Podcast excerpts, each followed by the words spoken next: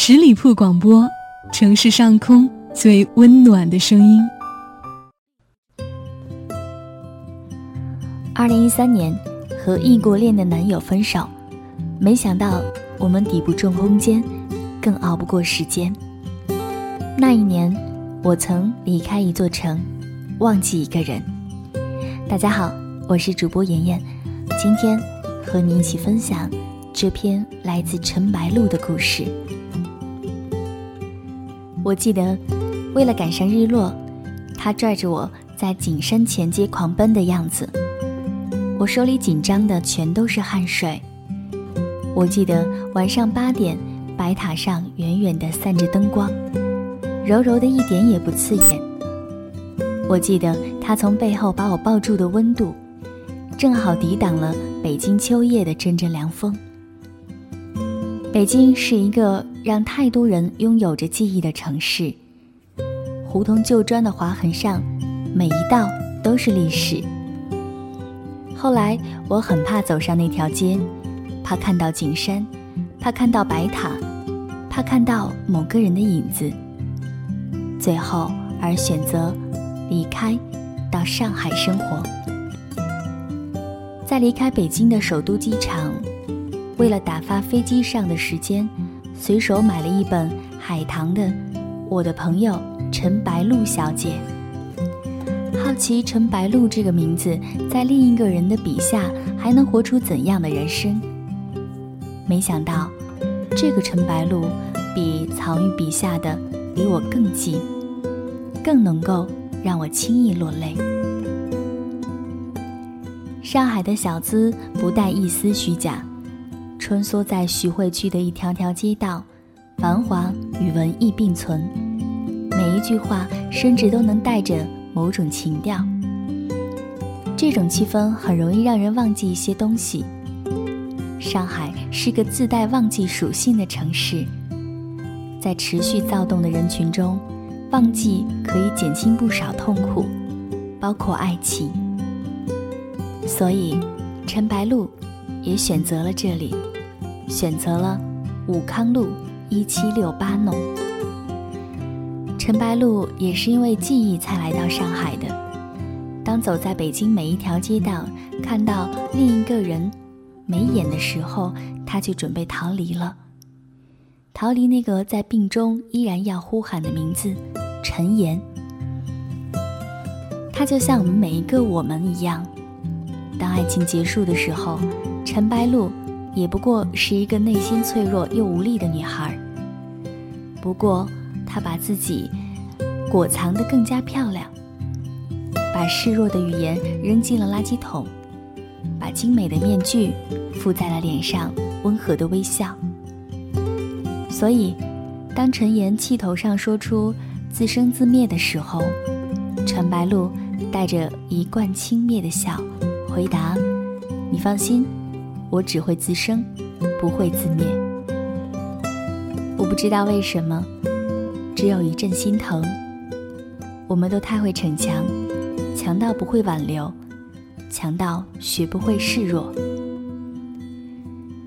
信誓旦旦如陈言，我这一生，以前的都是过客，不用再提；以后的，也不会有人再能和他相提并论。我心里。永远有一个地方留给他，这个地方就是家。看到他说出的这句话，我曾经在地铁口的瞬间眼睛发酸。我以为他可以给陈白露所有的以后。上海的冬天真冷，天空很大，却总是塞满厚厚的云层，一个不小心就降下雨来。我鄙视青春情感小说里荒谬的巧合，鄙视某些被用烂的浪漫桥段，却在陈岩这一句简简单单的承诺前，眼眶湿润了。我其实也是一个想念稳定的地方，想念有另一个人陪伴的感觉，想念一个被称之为家的概念。最近看过第二本之后。我欣慰了，那个陈白露终于放下了。当他看见陈岩只剩下故人重逢的温暖，当他肯亲口对陈岩说出他终于要向前走了，我坐在台灯前释然了。嘲笑三年前对于分手的提议只回了一个好字的自己，嘲笑那年在首都机场痛哭的自己。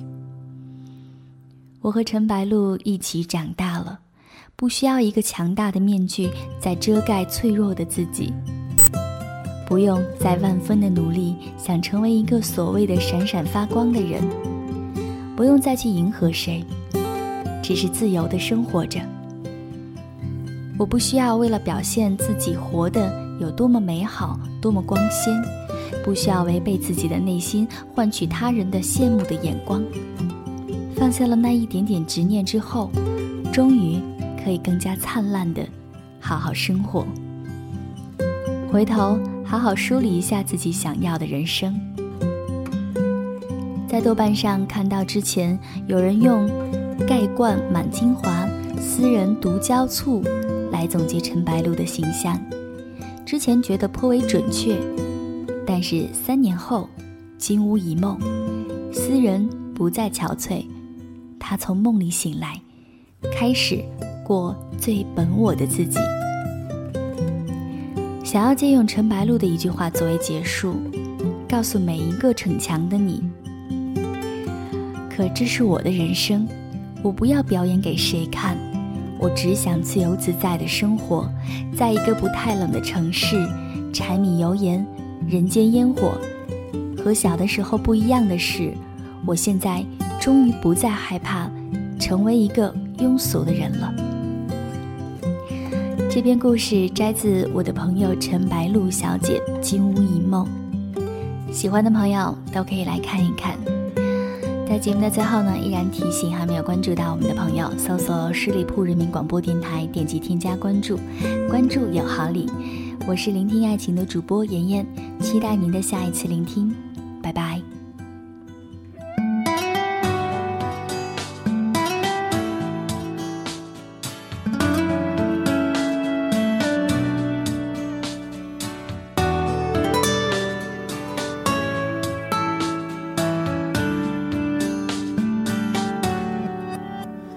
对不起，我有些累了。我问我们都怎么了？再不想棋逢对手吧，哪怕爱着、恨着或算着，突然有了很多新的，但却痛到不能选择。好多事我们都错了，我们不该这样的放手不爱了，我们。怎么被动的苦笑着？不管对的错的，至少最后现实都输了。假想的竞争者，我们这样的放手不爱了。我们怎么爱着却不快乐？抱歉，我浪费了可以更幸福的资格。也许真的是太爱了，愤怒也是因为忐忑。每当谁怪谁太苛刻，我们却又不懂得自责。好几次也都想算了，可心还会狠狠的疼着。想体谅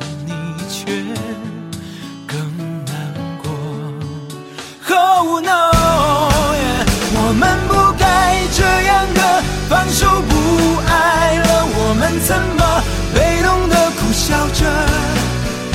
不管对的错的，至少最后现实都输了。家乡的竞争者，我们不该这样的放手不爱了。我们怎么爱着却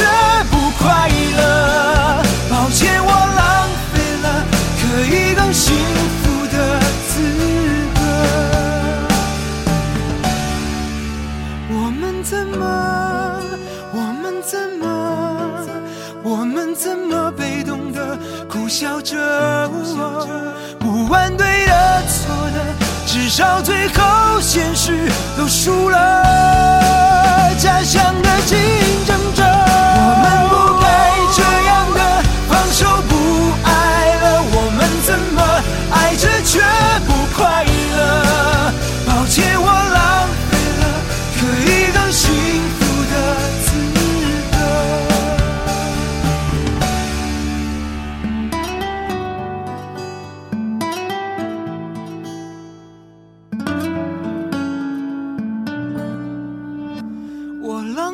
本期节目由十里铺人民广播电台制作播出。了解更多的资讯，请关注十里铺人民广播电台的公众微信和新浪、腾讯的官方微博。感谢收听，我们明天再见。